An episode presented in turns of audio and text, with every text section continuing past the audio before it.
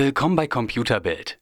Das sind die News des Tages. Die Berliner Fluggesellschaft Germania hat Insolvenz beantragt und ihren Flugbetrieb komplett eingestellt.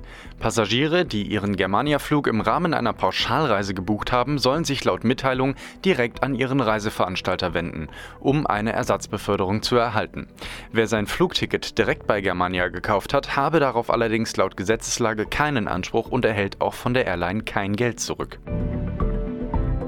Der 30-jährige Chef der Bitcoin-Börse Quadriga soll plötzlich gestorben sein. Mit ihm wanderten 137 Millionen US-Dollar in Form von virtuellen Coins mit ins Grab. Denn angeblich habe er als einziger Mensch das Passwort zum Firmenaccount gehabt. Doch so recht glauben mag man die Berichte des Unternehmens nicht.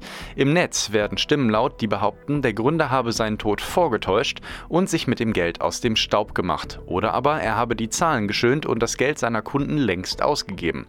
Für letzteres sprechen nachvollziehbare Bewegungen auf den Konten der Börse, denn hier sind seit Monaten Gelder in verschiedenste Kanäle gewandert. Dem Kurs der Kryptowährung Bitcoin schadet es aber kaum noch, denn dieser ist aktuell auf einem absoluten Zweijahrestief.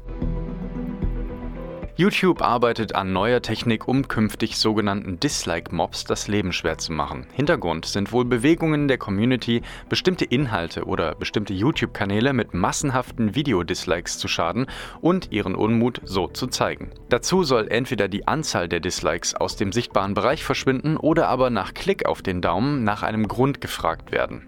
Zwei Dinge daran stören die Community aber. Erstens entscheidet YouTube nach Ansicht der Nutzer erneut gegen den Willen der Basis und zweitens unterstellen einige dem Unternehmen, den Schritt als Antwort auf das unheimliche Versagen des vergangenen Jahresrückblicks zu gehen. Denn YouTube selbst liegt unangefochten auf Platz 1 der meistgehassten Videos auf der Plattform.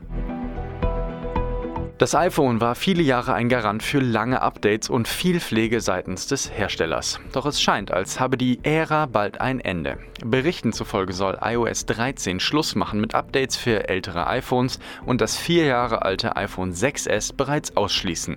Wirklich schlimm ist das aber nicht, solange bei wichtigen Sicherheitslücken immer noch nachgebessert wird. Selten hatte es bei neueren iOS-Versionen alle Funktionen auch für alte Geräte gegeben, so dass viele Updates ohnehin nicht von großem Vorteil waren waren.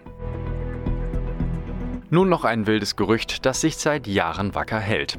Erst vor einem Jahr meldeten sich Analysten, die einen Kauf von Netflix seitens Apple für unumgänglich hielten. Nun empfiehlt ein Analyst von JP Morgan Tim Cook erneut mit den verfügbaren Barmitteln von sagenhaften 250 Milliarden US-Dollar auf Shoppingtour zu gehen und Netflix für einen geschätzten Preis von 190 Milliarden US-Dollar zu schlucken.